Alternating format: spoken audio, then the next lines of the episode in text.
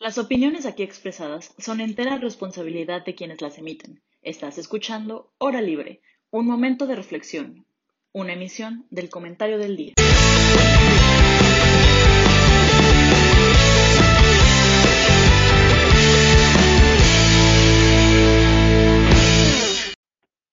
¡Tarán! Hands. ¿Qué onda, audiencia? Buenas tardes.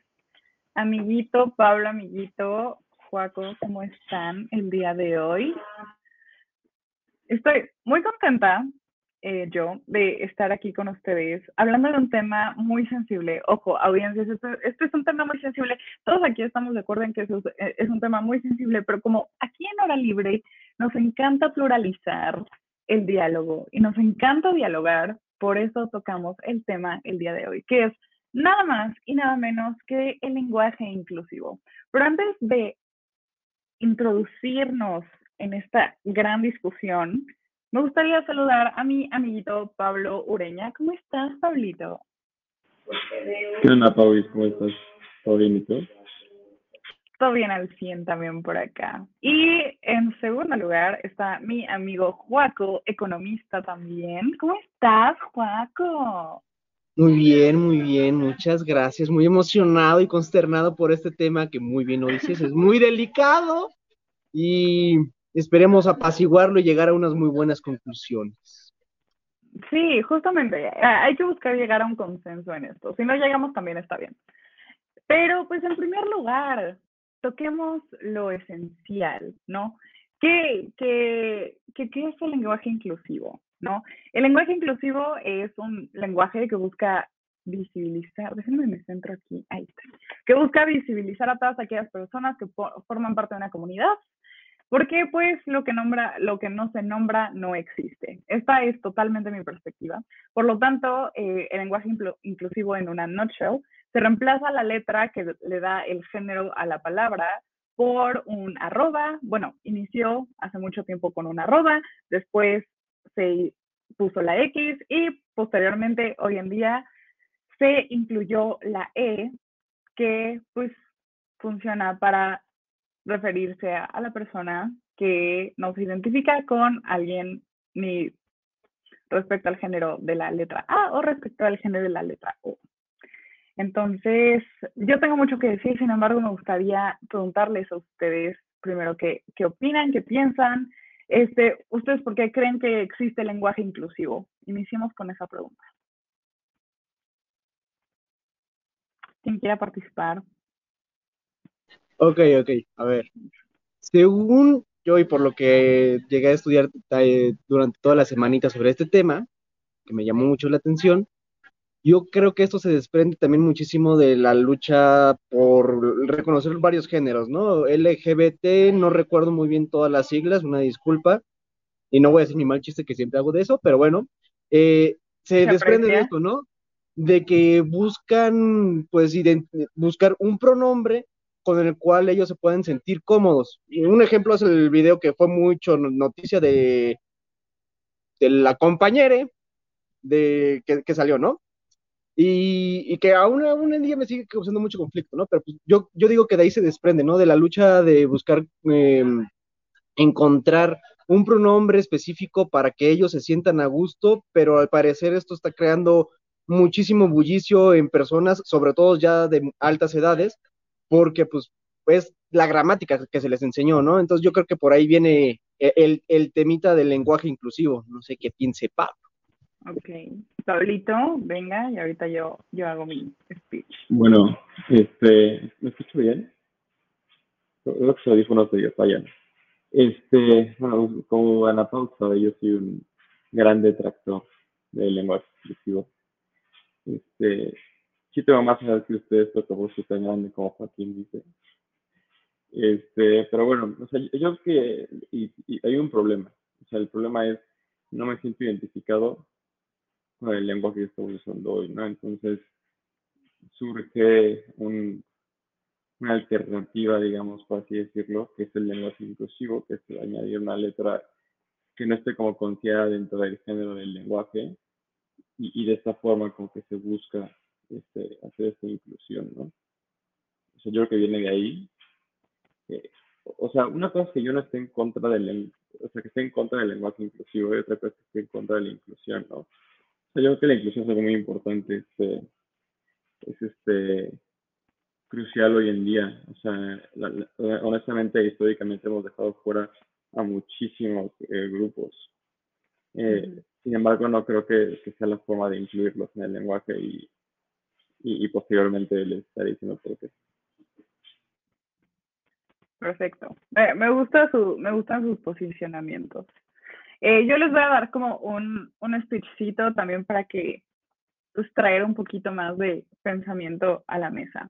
Eh, me gustaría pues, o sea, iniciar puntualizando que el lenguaje está vivo porque la comunidad humana lo mantiene vivo. O sea, no hay forma en la que la sociedad mantenga vivo un lenguaje si la sociedad misma no habla ese lenguaje. Por lo tanto, el lenguaje no es independiente, independiente a la cultura del momento ni sus hablantes, además de que, insisto, de que se nombra lo que existe.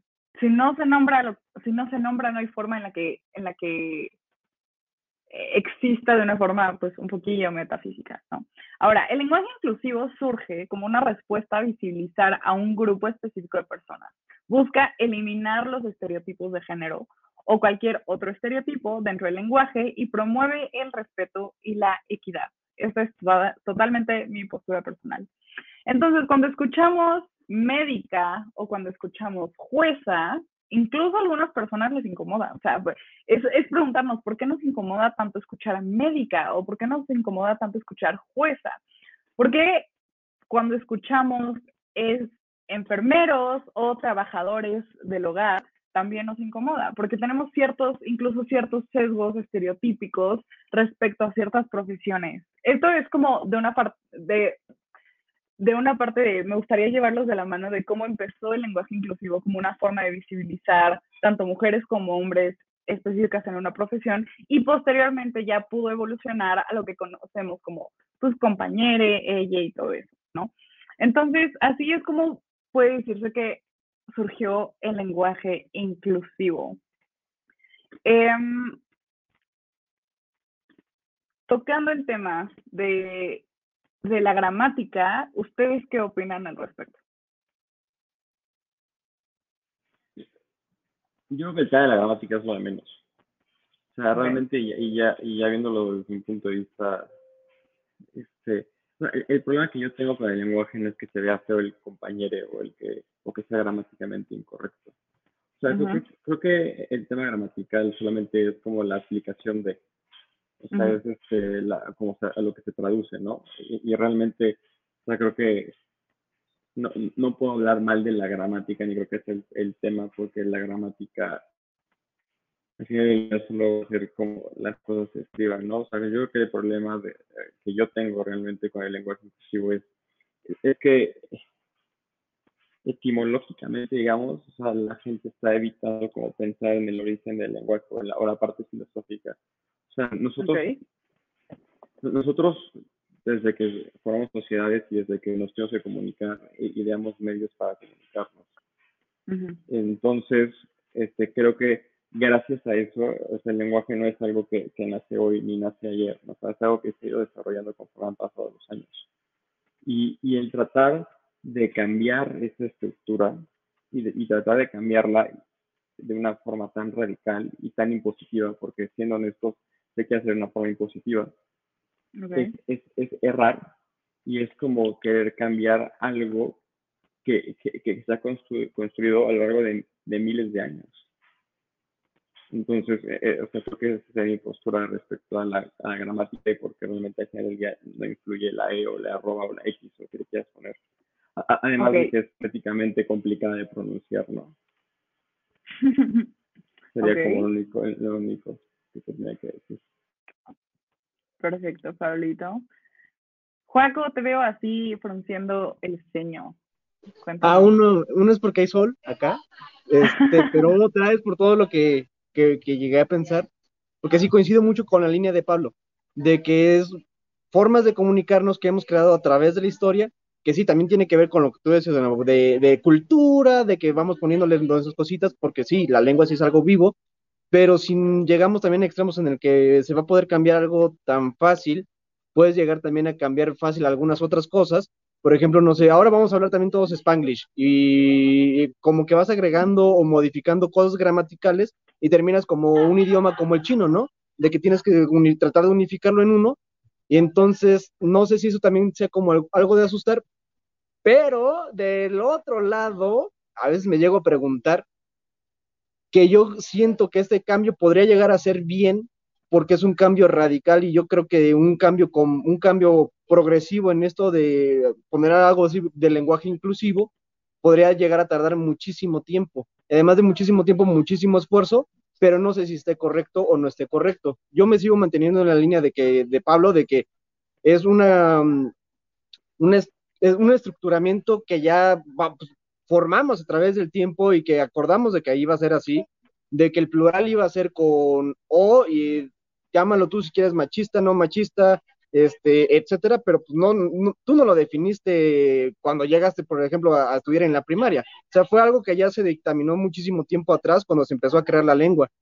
Entonces, no sé, e, este cambio tan radical que quieren hacer de meter la E sí o sí, y también, no se estaba pensando, si, hay, si alguien va a, presentar, a presentarse o llegas a una clase, te dicen bienvenidos y bienvenidas, ¿no? O eh, da igual el, posicionamiento, ¿no? Bienvenidos, bienvenidas, y ahora que vamos a tener que agregar el bienvenides también, entonces es una gran como cuestión, perdón por los gritos, acá están gritando, no sé por qué, pero continúo, entonces es como que tratar de romper esta continuidad histórica del lenguaje se ve desde afuera como algo radical y algo mal, algo como que lo quieres vandalizar el, lenguaje español y eso no está bien, es lo que yo creo. Okay. Ahorita que mencionabas la parte de, la voz, del esquema masculino y femenino, o sea, todo tiene un, origen, ¿no? O sea, como sabemos, el español viene del latín, ¿no? Y cuando, y en el latín existían tres géneros, que era el masculino, el femenino y el neutro. Cuando, cuando pasamos a las lenguas romance, las lenguas romance desechan el neutro, supongo que por, porque estaba, digamos, medio ambiguo, en el momento lo vieron no necesario, y las palabras en latín terminaban siendo femeninas o masculinas dependiendo de la terminación que tenían. Entonces, todo lo que acababa en us pasó a o, y creo que todo lo que pasaba a, a, en a o no, creo que pasaban a femenino. Este, sí, algo así.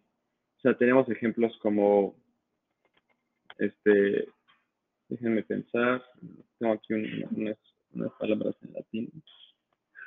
O sea, Fraximus, Ulmus, Pinus, todo se cambió a Olmo, Fresno y, y Pino, ¿no? O sea, realmente creo que la, la, la conversión que se hizo o sea, en que iba a ser machista o no, decirle Olmo en lugar de Olma, o, o sea, yo creo que esto tiene una estructura gramatical, una estructura este, en el pasado que solamente se adaptó a lo nuevo y, y, y justo, o sea, eh, lo que dictaminó al final del día que genera cada palabra en el español, por lo menos, sea en, la, en latín. Claro. Creo que, creo que tocan dos partes muy importantes. Ah, perdón, Pablo. Pensé que ya habías acabado. No, no, e, e, era justo, o sea, que, no creo que tengan como origen una, este, o sea, como origen el machismo, realmente. O sí, por supuesto.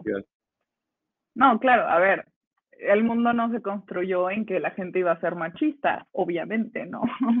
pero este, pero creo que tocan dos Yo creo que algunas cosas de el tema, o sea, híjole, ya será otro tema ese, pero retomando el tema porque tenemos un poquillo de tiempo, es que tocan dos temas muy importantes, el tema de la imposición y el tema de la forma histórica del lenguaje. Yo, Ana Paula, considero que, honestamente, independientemente de que las reglas gramáticas o la forma histórica en la, en la que se construyó el lenguaje, pues al final el lenguaje es un instrumento, es un instrumento para comunicarnos y para poder comunicar cosas. Eh, los mexicanos hemos podido incluso adaptar el lenguaje para nuestras necesidades. A ver, eh, eh, palabras como cámara, como, o sea, pero cámara en el sentido no fotográfico, sino cámara, ya saben, el cámara, ¿no? Em, el neta, em, y muchas otras palabras que han sido evidentemente modificadas, no solo en su significado o incluso se han creado nuevas palabras. Creo que con eso incluso se puede argumentar que no pasa nada si llegamos a modificar el lenguaje de cierta forma. Honestamente, los mexicanos y las mexicanas lo hemos hecho toda la vida. Por otro lado, el tema de la imposición. ¿Te puedo interrumpir dos segundos ahí? O sea, solo, o sea, que está chido como comentar justo esto que dices y luego el segundo tema de la imposición lo podemos como tratar después. O sea, siento que estaría cool. Ok. ¿Les parece, Tim? Sí. O sea, creo, creo, que lo que dices es, tienes razón, o sea, no pasa nada si se modifica el lenguaje. Real, o sea, si se crean palabras nuevas o, se les da un nuevo significado, pero creo que ahí estás tratado con dos cosas. Una, estás, haciendo, estás diciendo que todos los mexicanos lo aceptamos. Y la aceptación del lenguaje al final del día es, de lo que depende su uso. O sea, si, si la población o, o si los usuarios no quieren aceptar una nueva forma de lenguaje, no, no, no, no se va a poder incluir dentro de este lenguaje de, primera instancia. Y en segundo, el lenguaje inclusivo no está pidiendo que se incluyan palabras, está pidiendo que se modifiquen palabras que ya existen para su uso. O sea, por ejemplo, los colectivos, el todos, el nosotros, o sea, son palabras que, que, en teoría y por su construcción ya, ya son colectivos, entonces incluirían a todos. O sea, bueno, incluir al, colectivo para, para no ser redundante, incluir al colectivo. Y, lo que ustedes están pidiendo es que esta palabra cambie. Y, creo que ahí es donde está el, gran problema. O sea, justo, llevamos milenios construyendo el lenguaje para que en 10 años los progres se pongan a decirnos que tenemos que cambiar el todos porque no los incluye y quieren que digamos todos, pero el todos en su construcción lingüística y, y, en significado sí los incluye, a mí es lo que me parece ridículo. ¿Sabes? De, de, entrada, solo como para contrarrestar ese argumento, uno, si te incluye. Dos, estás, no estás haciendo que se agregue, estás pidiendo que se cambie. Tres, tiene que haber una aceptación para que se aplique. Entonces, ahí creo que es donde encuentro los tres como puntos que, se conflictúan con esta parte. No sé cómo tú lo veas, Joaquín. Yo, yo lo veo de una forma en que justamente porque no, o sea, se tomó en cuenta ciertas reglas en el pasado respecto a que decir todo se involucra todo un colectivo, este, ya hoy en día, honestamente, donde se tiene un poquito más conciencia en términos de discriminación, de sexismo y entre otras cosas, creo que sí es importante hacer el esfuerzo de al menos nombrar, al menos como mínimo, eh, el nombrar este, a las personas que están en ese colectivo. Por ejemplo, el Día del Niño puedes pasar a Día de la Niñez, que es incluso niñez un poco más broad que Día del Niño, que según ustedes incluye a todo el colectivo, o decir Día del Niño y la niña. Em, creo que simplemente es un esfuerzo extra que, que las personas pueden hacer si no están incluso de acuerdo con, con el tema de incluir la E en, en su vocabulario, pero al menos poder nombrar a las dos partes. Y ahorita creo que ya llegó el tema de los cortes comerciales, pero me gustaría, para que lo vayan pensando eh, durante los cortes comerciales, hablar sobre todo el tema del respeto, que es lo más, que es lo más importante em, en el tema del lenguaje inclusivo. Se puede estar en total desacuerdo, sin embargo, si alguien te pidiera que le digas compañere o le digas de cierta forma, ¿tú te negarías o qué harías al respecto? Y bueno, esa pregunta la dejo al aire. Nos vamos a cortes comerciales. Productor, vámonos a cortes. A ver si un día de estos nos dan permiso ahí los productores de, de tomar un vinito aquí, enfrente de todos en vivo. Pero si no es ya no pasa nada. Regresamos, queridísima audiencia, a este tema tan intenso y tan intenso. Eh, regresamos a la pregunta. ¿Pudieron pensar la pregunta retórica que les hice al respecto de del respeto? O sea, a ver, si alguien llega y les dice, no me gusta que me digas compañera, me gusta que me digas compañere, ¿ustedes se referirían a ella como compañere?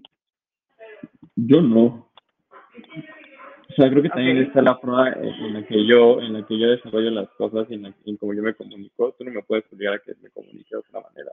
Yo no es una falta de respeto realmente. O sea, si yo realmente estoy influyendo en tu lugar como persona en el ámbito en el, que estamos comunicando, respeto, o sea, te escucho, estoy atento a tu opinión, no te estoy haciendo menos por lo que tú me estás diciendo, lo que sea, creo que ahí, ahí se está respetando a la persona y realmente ella tendría que respetar el cómo yo me comunico.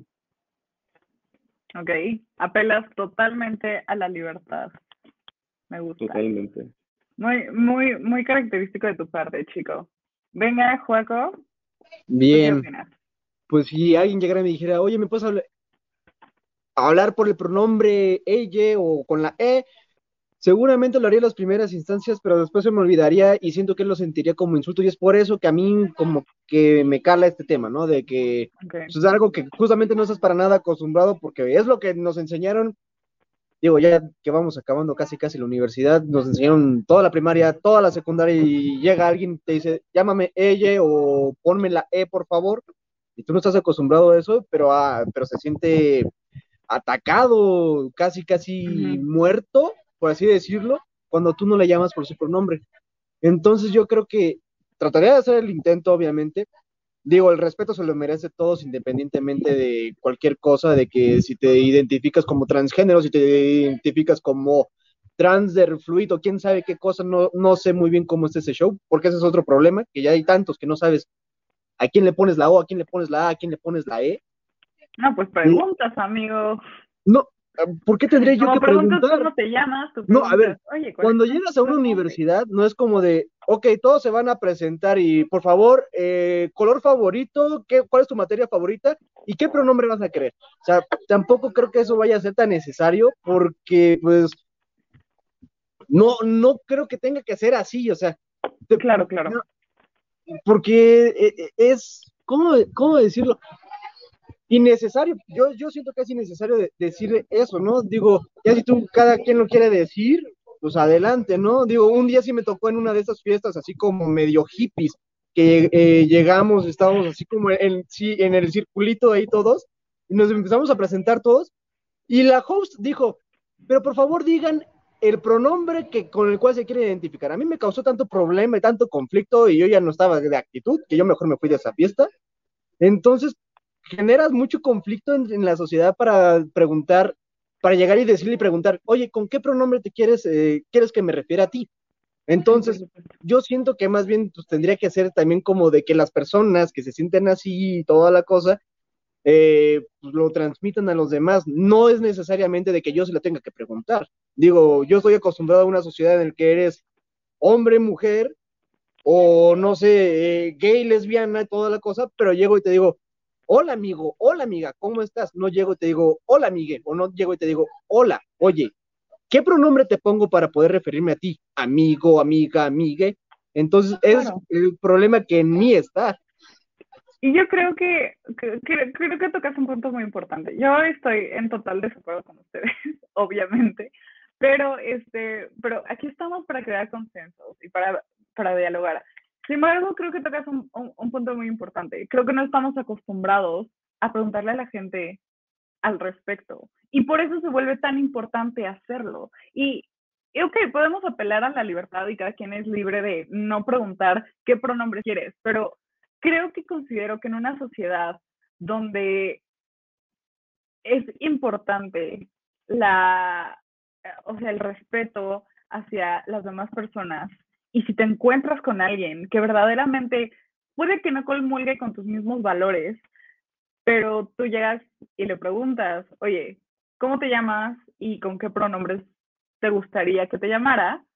Y ya te dice, creo que es muy atento de, de tu parte hacerlo. A mí no me gusta que me digan Ana, me gusta que me digan Ana Pau o Paulis, o como me diga el Pablito Trip de Ana Paulis, y así. Y no me molesta, pero en el momento que yo que algo me moleste, evidentemente te lo hago saber y siempre es muy atento el preguntar los, los, bueno, yo considero preguntar los pronombres de la otra persona. Si no te sientes cómodo, creo que, creo que es totalmente válido, pero creo que sí es una forma de ir cambiando ese mindset. Puedes tú no utilizarlos en tu día a día con cualquier persona, pero si hay alguien en específico que te lo está solicitando y te lo está pidiendo de favor, creo que lo más atento es hacerle, hacerle caso. Em, creo que hay diferentes formas en las cuales la gente puede ser inclusiva. Insisto, em, podemos referirnos a, a, frases pues, más más abiertas. Eh, por ejemplo, en lugar de decir el hombre ha creado sistemas, podemos referirnos a la humanidad ha creado sistemas. Eh, los derechos del hombre, los derechos humanos, los ciudadanos, la ciudadanía, los mexicanos, la población mexicana, los campesinos, las personas que trabajan en el campo, los niños de México, insisto, las niñas de México. Hay muchas formas en las cuales si la gente no puede estar de acuerdo con agregar la E a las palabras, hay ciertas otras palabras admitidas por eh, la lengua que, que, pueden apelar a una inclusión incluso pues más amplia, ¿no? Eh, yo no veo por qué los mexicanos y las mexicanas no podríamos aceptar el ser incluyentes en ese sentido. Y lo que pues, he venido diciendo eh, desde el principio es la importancia de romper estereotipos eh, en cuestiones del el lenguaje sexista y el lenguaje discriminatorio, pero eh, es importante que con la visibilización que nuestro lenguaje ha guardado por mucho tiempo sea pues la forma en la que nosotros podemos ir cambiando e ir visibilizando pues a más comunidades. Em, pero insisto, es, es pan en total eh, libertad, como dice Pablo, creo que el tema de la libertad es muy importante aquí. Nadie te tiene que obligar, no tiene que haber esta imposición eh, al respecto, como tampoco debe de haber la imposición de, ¿sabes qué? No existe ley, o sea, ¿sabes? O sea, creo que tiene que haber incluso un, una neutralidad por las dos partes. Y ya, eso es lo que tengo que decir. O sea, creo que es complicado encontrar una, una, una neutralidad porque, o sea, la lengua es o no es. O sea, realmente creo que no puedes encontrar un punto medio. Y, y pues es un tema tan grave y tan complicado de, debatir. O sea, la parte de, de, usar palabras que están más abiertas, estoy totalmente de acuerdo. O sea, eh, eso sí hemos fallado durísimo como sociedad. Y, y tan sencillas como la niñez, esas son cosas que, que sí hemos obviado y hemos, en algunos casos, como elegido no hacer. Yo estoy totalmente de acuerdo con eso y, está mal, o sea, realmente está mal. Pero, la, la otra parte ni siquiera es tanto de querer o no querer, es, parte de, o sea, e, el, la lengua es, es, la, es una base social fuertísima. O sea, creo que, creo que muchas veces y, usamos el habla y la comunicación verbal como tan a la ligera que no nos hemos puesto a pensar como de sus orígenes y de sus implicaciones sociales y filosóficas. O sea, realmente es parte del ser al final del día. Y, y, y por pues es que por, eso, por eso yo digo que lo que lo que lo que se nombra existe, o sea, es parte de una cultura, es parte de la sociedad. Y si tenemos una cultura machista, sexista, evidentemente se va a mostrar en el lenguaje. un claro ejemplo es es como la radio define a un hombre público. La radio define a un hombre público como un servidor público, un político, todo chidoris, pero una mujer pública literalmente la define como una prostituta y entonces ahí es donde se están viendo esa falta de, o sea, esa, esa cultura que tú mencionas, en el lenguaje mismo y en su significado. Sí, pero eso es lo que se, o sea, justo eso es lo que se tiene que modificar. Pero, o sea, pero no estamos modificando el lenguaje, no estamos agregando cosas, lo estamos a lo mejor democratizando, si lo quieren ver así. O sea, hay definiciones que sí, la neta, no, no deberían de estar, y hay cosas que, que la red ha dicho que no deberían de ser. O sea, antes creo que sí era al revés, me pasó y nada me faltará, pero creo que ahora entiendo el, el, conflicto, ¿no? Pero a lo que voy es que al mismo tiempo, de, eh, cuando yo digo el lenguaje es el ser y, y, retomando el tema de lo que estaba diciendo anteriormente, o sea, tú no le puedes pedir a una persona que cambie su ser. Y menos cuando creo que no hay una afectación directa a un tercero, y es el tema de la libertad que, que menciona. Sí. Entonces, por, eso creo que es tan complicado justo en decir, oye, tienes que cambiar tu forma de hablar no es que no es que sea algo sencillo, o sea, a lo mejor se puede, se puede como decir con algo sencillo y la gente diría, güey, ¿por qué, ¿por qué no puedes decir ella? Es algo súper fácil. O sea, pero te digo, creo que el lenguaje es algo tan propio del ser y tan propio de la persona que, que estás haciendo demasiado a la sociedad y aparte en muy poco tiempo. O sea, realmente esa campaña de lenguaje inclusivo, ¿cuántos años tiene? A lo mejor tres años, cuatro años ha tomado fuerza y quiere, por, eso hablo de, por eso hablo de, la, o sea, de lo radical del cambio, o sea, y, y, hago tanto hincapié en que llevamos milenios construyendo el lenguaje para que lo que viene a cambiar en, en, una década, a lo mejor, para ser un poco más este, claro. Ese es, ese, es, ese es para mí el problema. Y, y, y, la otra parte, o sea, es, que se obvie esa situación y la segunda parte es que no se acepten los colectivos que el lenguaje ya tiene. Porque una cosa es lo que Pau dice de, del hombre público y la mujer pública, que está terrible, pero otra cosa es que, el, o sea, eso, eso podríamos decir que es una definición machista, si lo, si lo quieren ver así, lo voy a aceptar. Pero una, otra cosa es el colectivo, y, la verdad es que también lo que está pasando es que las personas no están aceptando a los colectivos por ir en contra de un status quo del que no están de acuerdo. Y están creando problemas que no deberían de existir. Y, siendo honestos, realmente, esto es un, algo como controversial lo que voy a decir, pero realmente el cambiar el lenguaje que tanto incluye a las personas en la sociedad. O sea, podemos cambiar el lenguaje, pero a lo mejor podemos seguir siendo, pues, podemos seguir discriminando a los trans. Podemos cambiar el lenguaje, pero las mujeres van a, o sea, Ana Pablo decía, eh, eh, el movimiento de, la inclusión del lenguaje empezó en las profesiones, cuando se decía del doctor y no se podía pensar en una mujer doctora. Ahora ya es aceptado el doctor y el doctor. Pero sigue habiendo brechas salariales de, eh, en, en, el, en, el, tema laboral. O sea, realmente, ¿qué tanto está cambiando? O sea, pero es que, el problema, de fondo o sea, realmente el lenguaje no va a o sea, no es la panacea, no va a resolver todas las desigualdades. No, es que, no, es que no, no es que sea la panacea. Sin embargo, visibiliza, que es el principal objetivo, la visibilización. Pero, pero Ana Pau, pero, pero el lenguaje como está ya lo puede hacer. El lenguaje como tal ya tiene las herramientas para visibilizar a las personas y, y, realmente el problema no es, no es la falta de visibilidad, es la falta de, de will en la sociedad para cambiar su mindset en temas de discriminación y de inclusión.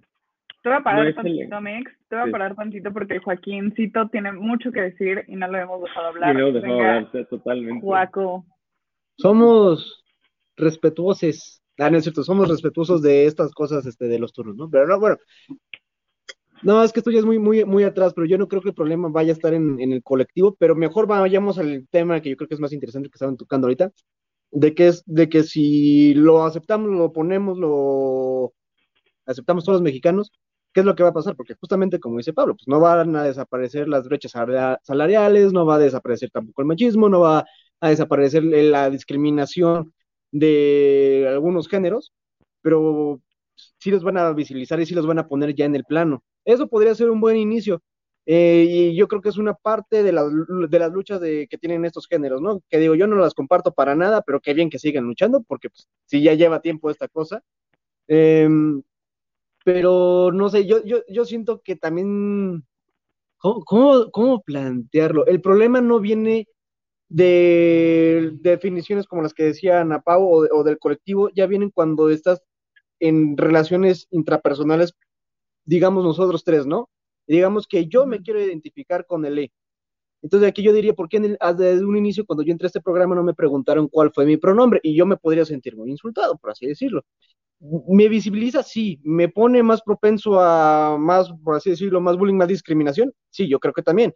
Entonces no, no siento que esta forma de, decir vamos a poder eh, a poner la E o vamos a cambiar colectivos por algo más generalizado, vaya a cambiar muchísimo como este problema que existe y, y, y, entonces, pues, ¿para qué hacemos toda esta lucha?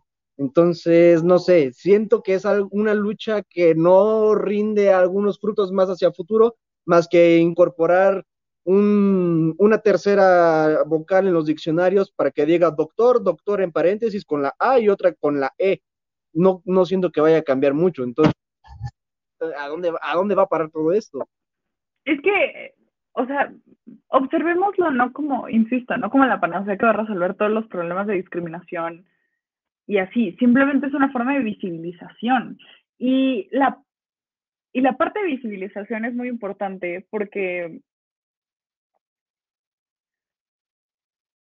porque así la gente sabe que, que o sea, se siente existida, ¿sabes? O sea, si me explicó, se siente como, ah, así de, ah, yo estoy viva, o sea, bueno, no, no estoy, o sea, sí saben que están vivos, pero se sienten parte de, lo que se está nombrando. Ahora me Se siente gustaría parte de un grupo, este- ¿no? Ajá, exacto. Pero el problema es que Paula, grupo ya está muy, muy... Pero yo, yo, yo tengo una opinión tan controversial, obviamente, porque es mía. Sí, Tú- sí, sí, tú- no, por supuesto, y tú- está tú bien. formas parte de un, de un grupo del status quo. Es una, eres Sí, una mujer Totalmente. Claro. este, con privilegios y, y que, y que tienen, Heterosexual. ah, Y heterosexual. cisgénero, Ok. 100%. ¿Te sientes especial? No. No, porque, porque, porque el objetivo de la sociedad no es sentirte especial. El objetivo de la sociedad es sentirte en un colectivo. No, no, o sea, ese es mi gran conflicto cuando se hacen este tipo de cosas. El, el objeto no es que tú seas más visible que los demás, lo que formes parte de todo. Y nosotros hemos fallado en incluirlos del- en el todo, sí, y eso es culpa de la sociedad, de nosotros, pero no por, o sea, por el problema no se corrige poniéndote un pronombre o haciéndote legislaciones especiales o asignándote un color especial. O sea, la verdad es que en mi mundo ideal, ese super idealista, es que literal, todos, no sé si vieron alguna vez los padrinos mágicos cuando Timmy Turner quiere que todos sean iguales y todos son como fantasmitas grises. Grises. O sea, todo el mundo es igual, literal, no hay distinciones, Claro. nadie es gordo, nadie es flaco, nadie, ver, nadie es gay, sí. nadie es heterosexual. Ese, ese creo que ese, ese- esa es la verdadera inclusión, o sea, esa, es- esa es la verdadera inclusión. En el momento en que salgamos a la calle y veamos a las personas como personas y como parte de las, y como, y como seres humanos y respetemos esa dignidad humana, va a ser el, el- el momento de la verdadera inclusión. Cuando veamos más allá Claro. De los estereotipos, justo, pero, pero cuando tú estás visible, o sea, queriendo, queriendo tener tal visibilidad y queriendo ir tan en contra de un status quo que se, que se tardó en miles de años, eh, no estás siendo parte de esta sociedad. Estás queriendo tener tu apartado dentro de esta sociedad porque crees que no eres visible. Es una contradicción. Se vuelve algo paradójico. Mm, O sea, ahorita Joaquín decía del doctor, doctora, doctores. No sería necesario porque el doctor debería de ser suficiente para, para incluirse en el colectivo. Híjole, Humanidad, es que justamente en humanidad, eso no estoy de humanidad, acuerdo. por ejemplo, hu- humanidad es, es, es una palabra femenina. Y, y yo me siento incluido cuando dices, cuando hablas de la humanidad. Sí, Ese es el tema. No, no, podemos, no podemos pensar que el lenguaje, eh, o sea, que el género en el lenguaje funciona igual que el género social. Y creo que ahí está el error completamente del lenguaje inclusivo. Ujú, Asume que el, que, que el género de las palabras tiene que ver con lo que el género de las, con el género de las personas, y eso no es cierto. O sea, esa, desde esa, esa premisa, si, si tú argumentas desde esa premisa, tu argumento no funciona porque eso es falso. claro. Ahora, Hay- hay sí. no, perdón, no, no. Sí, creo que, creo que es sensato lo que dices. Me, me parece muy, muy sensato y muy atinado. Sin embargo, yo insisto en el tema de, o sea, el respeto y si alguien te lo pide, de- definitivamente hacerlo. Les voy a contar rapidísimo. Este, me fui a hacer un, un, un curso de verano hace mucho, donde yo tenía, cre- creo que yo tenía 15 años, 16 años cuando hice ese curso de verano y hice un grupito de amigos, eh, había un chico, chica de la India que se llamaba Sean y me referí a ella como ella y ella me... Oh, no, me fui, me fui, ya regresé, ¿verdad? Ay, no. No, sí, sí, sí, sí estás aquí, sí estás aquí, sí, sí te escuchamos. Hola, ¿me escuchan? Sí, Creo que ya no nos escucha, ¿o sí? Ya regresé, ¿me escuchan? Sí, sí te escuchamos.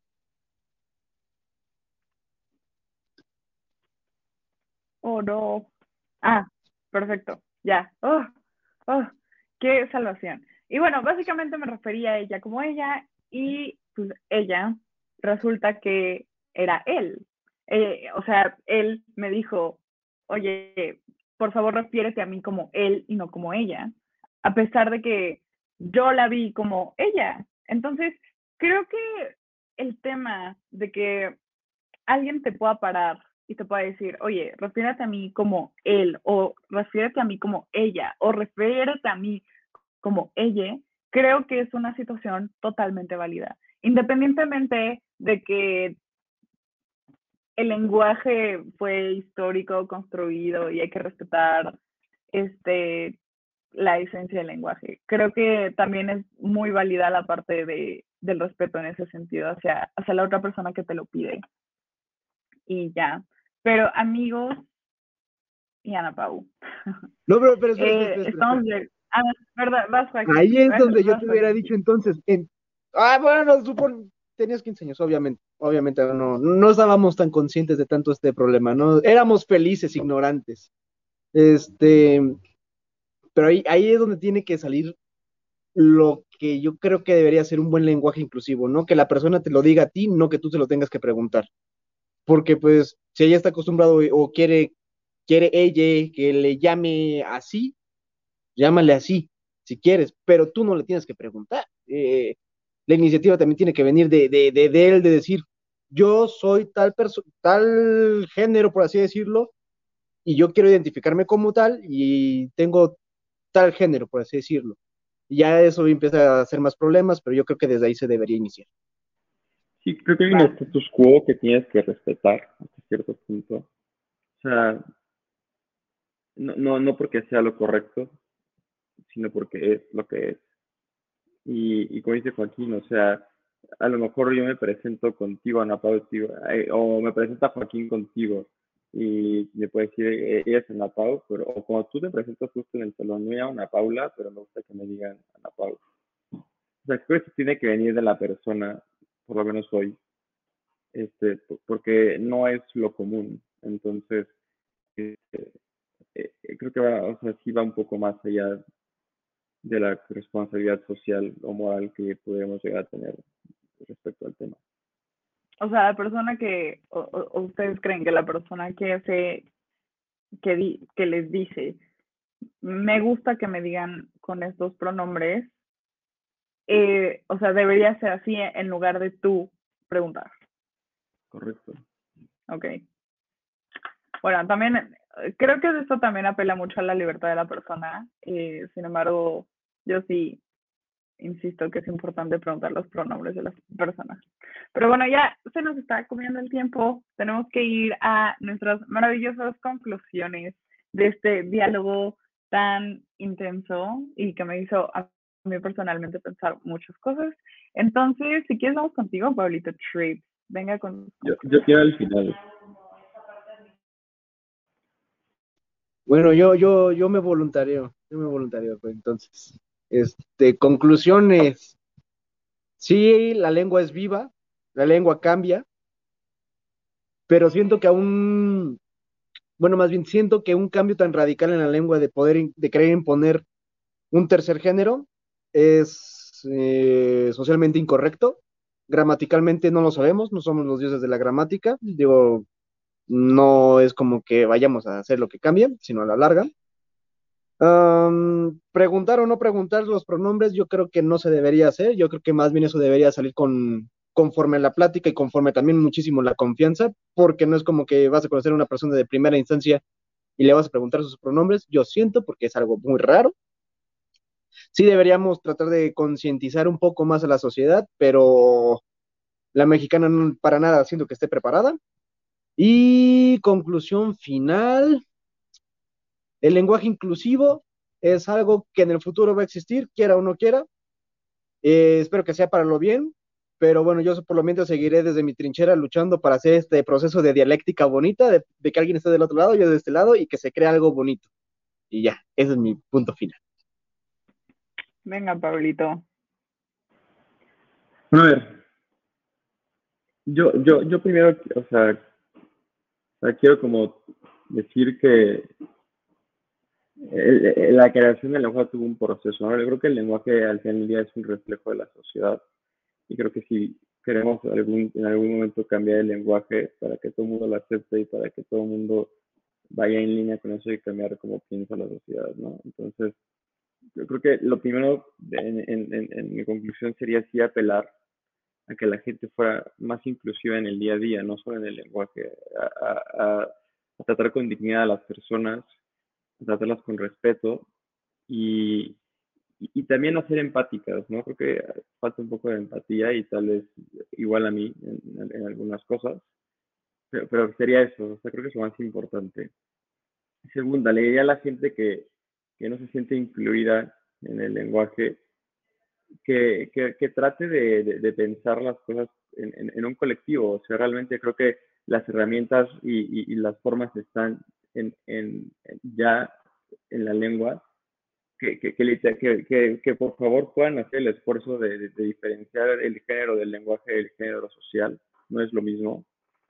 Este, y la tercera es eh, tampoco eh, empujar con tanto ahínco este cambio. O sea, cuando digo que se formó históricamente, no es como para decir, oh, sí, nuestro lenguaje milenario de 10.000 años que tiene que ser respetado. No, es para, para demostrar que es un proceso. O sea, el lenguaje es un proceso eh, y, y, no va a cambiar de la noche a la mañana, o sea, aunque nos ponga una pistola en la cabeza, o sea, tenemos que reconfigurar todo, o sea, para poder, para poder hacerlo. Y, y ya, o sea, yo, yo en lo personal creo que sí tenemos que cambiar ciertas cosas, tenemos que empezar a usar eh, sustantivos un poco más abiertos como niñez, como humanidad, y, y, de esta forma como empatar las dos posturas. Creo que el, el, el, campo neutro del que hablamos al principio es ese. Este, sí, sí, sí ser más inclusivos en ese sentido y, y, pues no se llegar a consensos. Creo que sería lo que, yo tenía que decir. Muchas gracias, Pablo. Eh, a mí me gustaría cerrar esta, o sea, mis conclusiones con eh, dos cosas. La primera es que la audiencia que nos está escuchando, em, tanto aquella que está a favor del lenguaje inclusivo como aquella que no está del lenguaje inclusivo, creo que al final va a ser un proceso. Eh, no tenemos que enojarnos porque alguien esté en desacuerdo con el tema del lenguaje inclusivo, como tampoco tenemos que enojarnos con alguien que esté a favor del lenguaje inclusivo. Al final, insisto, es un proceso. Las personas pensamos diferente entre las dos y se tiene que llevar este tipo de discusiones a un diálogo para pues poder empezar a construir consensos, ¿no? Como el que ya Pablo nos mencionaba y con el que estuve insistiendo toda esta plática de hablemos en humanidad, niñez, ciudadanía, y así. Em, eso es muy importante. En segundo lugar, eh, yo considero que el respeto tiene que estar arriba de todo y si una persona no se siente respetada por cómo se refiere, creo que es totalmente válido el sentimiento que esta persona pueda llegar a tener y hacer lo mejor posible por nuestra parte de que se sienta respetada, creo que también es algo totalmente válido. Em, y por último, creo que, creo que es importante recalcar que a pesar de que nosotros tres, ninguno forma parte de la comunidad LGBT o se identifique con el pronombre ella. Em, me hubiera encantado traer a alguien que, que, así sea también para escuchar desde una perspectiva totalmente personal su experiencia con, con los pronombres y así. Eh, en esa parte pues un poco fallamos, pero eh, eso, no, eso no, no, no, nos limita a que pues, nosotros podamos hablarlo y la gente de allá afuera pueda escuchar lo que, lo que nosotros tengamos que decir y, em, tal vez ahí, ahí, hacer una pausa y, sí a lo mejor invitar a alguien claro. a participar. Esta mesa se puede repetir 100% y puedo decirlo. Lenguaje inclusivo, volumen 2. Sí, y, más que nada, o sea, creo que la parte, o sea, la parte creo que es el, el, el no binario, o sea, creo que la parte que sea interesante saber es esta, o sea, la parte del limbo en, entre el femenino y masculino, o sea, a lo mejor sí a la pausa le gusta que se hablen como él. Creo que ahí, no hay tanto problema. Creo que más bien el, problema que se crea es el, neutro, ¿no? Este, este pronombre que para la gente que no se identifica con ninguno de los géneros sociales, creo que sería interesante ser su perspectiva. Sí, por supuesto. Entonces, eh, pues ya estaremos teniendo nuestro segundo volumen de el lenguaje inclusivo y pues audiencia, muchísimas gracias por estar otra semana con nosotros. Los esperamos eh, en Voces Universitarias también. Aquí tenemos los links.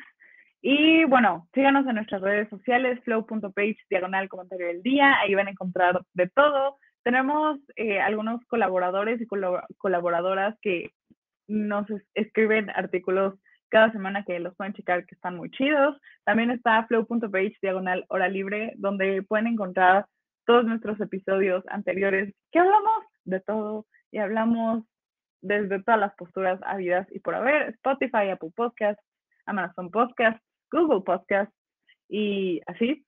Y pues nos estamos viendo. Estoy muy feliz de verdad de haber tenido esta conversación con ustedes. Les TQM y nos estamos viendo. Cuídense y bonito día. Bye. Bye, bye. Adiós.